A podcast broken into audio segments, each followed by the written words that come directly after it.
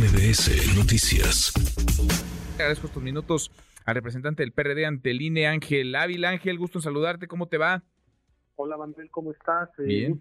Muy bien, gracias. A ver, ustedes ya presentaron, tú ya presentaste ante el INE una, una denuncia contra Samuel García. Para, ¿Por qué? ¿Por qué estás denunciando al, gobernador de Nuevo León?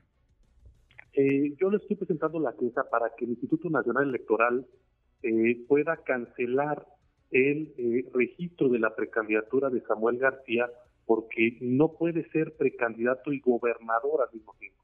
La Constitución y las leyes electorales, eh, Manuel, establecen muy claramente que ningún funcionario público puede ser precandidato a algo, en este caso a la presidencia de la República. Por ejemplo, el día de hoy Samuel García sigue siendo gobernador del Estado, pero en estos momentos en eh, distintos, hay distintos spots de televisión y de radio, hay espectaculares con la imagen de Samuel García como precandidato a la presidencia de la República. Oye, eso es, eso Ángel, es, es inédito, ¿no? Eso nunca lo habíamos visto y es peligrosísimo porque estamos en época de precampañas, eso nos queda claro a todos. Pero en las precampañas, quienes participan tienen la facultad y la posibilidad legal de estar participando porque no tienen un cargo público pero nunca había visto yo, no sé si tú tengas algún registro, a un gobernador en funciones que fuera del periodo legal tenga anuncios publicitarios, tenga spots en radio y televisión, esté promoviendo su imagen como lo está haciendo Samuel García. Es correcto, es, es, algo inédito, no habíamos visto este cinismo de que alguien eh, quiera ser, eh, digamos, un precandidato a la presidencia el, señor Samuel es cínico desde que trata de pedir aquella primera licencia, Manuel, donde establece que él pide licencia del 2 de diciembre al 2 de junio. Entonces uno dice, ah, canico, pues no se supone que pide licencia porque va a ganar la presidencia de la República. pues sí. eso es lo que está claro, es que acabando la elección él quiere regresar a ser gobernador, ¿no? Entonces, digamos, desde ahí hay mucho cinismo, pero como tú bien lo dices hoy, Manuel, hoy Samuel está inscrito en el Sistema Nacional de Registro que tiene el Instituto Nacional Electoral. Cualquier actividad pública que tenga Samuel tiene que ser contabilizada por el INE. Si esa actividad sea un evento, un mitin, etcétera, pues el INE va y revisa quién pagó, de dónde se financió, si es recurso público del partido político Movimiento Ciudadano o de dónde.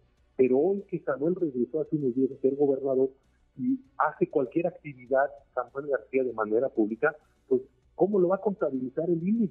Es decir, este, si lo está viendo con dinero público del gobierno del Estado de Nuevo León, ¿y cómo va a ir a la cuenta del Instituto Nacional Electoral? Se llama desvío de recursos, fraude a la ley. Estamos en un hecho grave para la democracia y por eso estamos pidiendo que el candidato Samuel evidentemente tiene que quedar inhabilitado porque él pidió licencia, se registró en un proceso interno del movimiento ciudadano, cumplió con los tiempos legales y hoy volvió a ser funcionario. Entonces, no quiere, no quiere decir que Movimiento Ciudadano se quede sin candidato presidencial.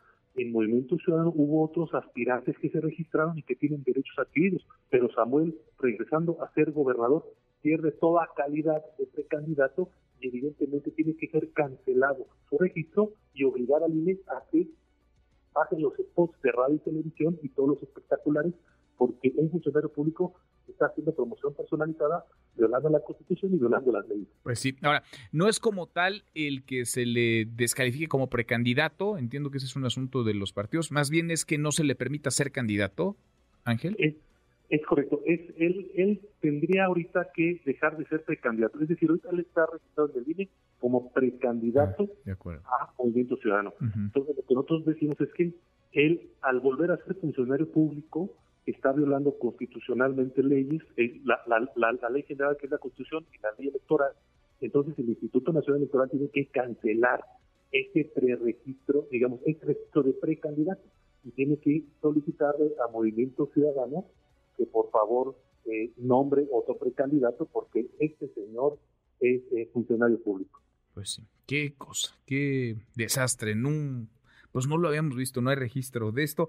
Y mira que se pinta como nuevo, ¿eh? cuando parece más mañoso que muchos de los, de los viejos. Gracias, Ángel.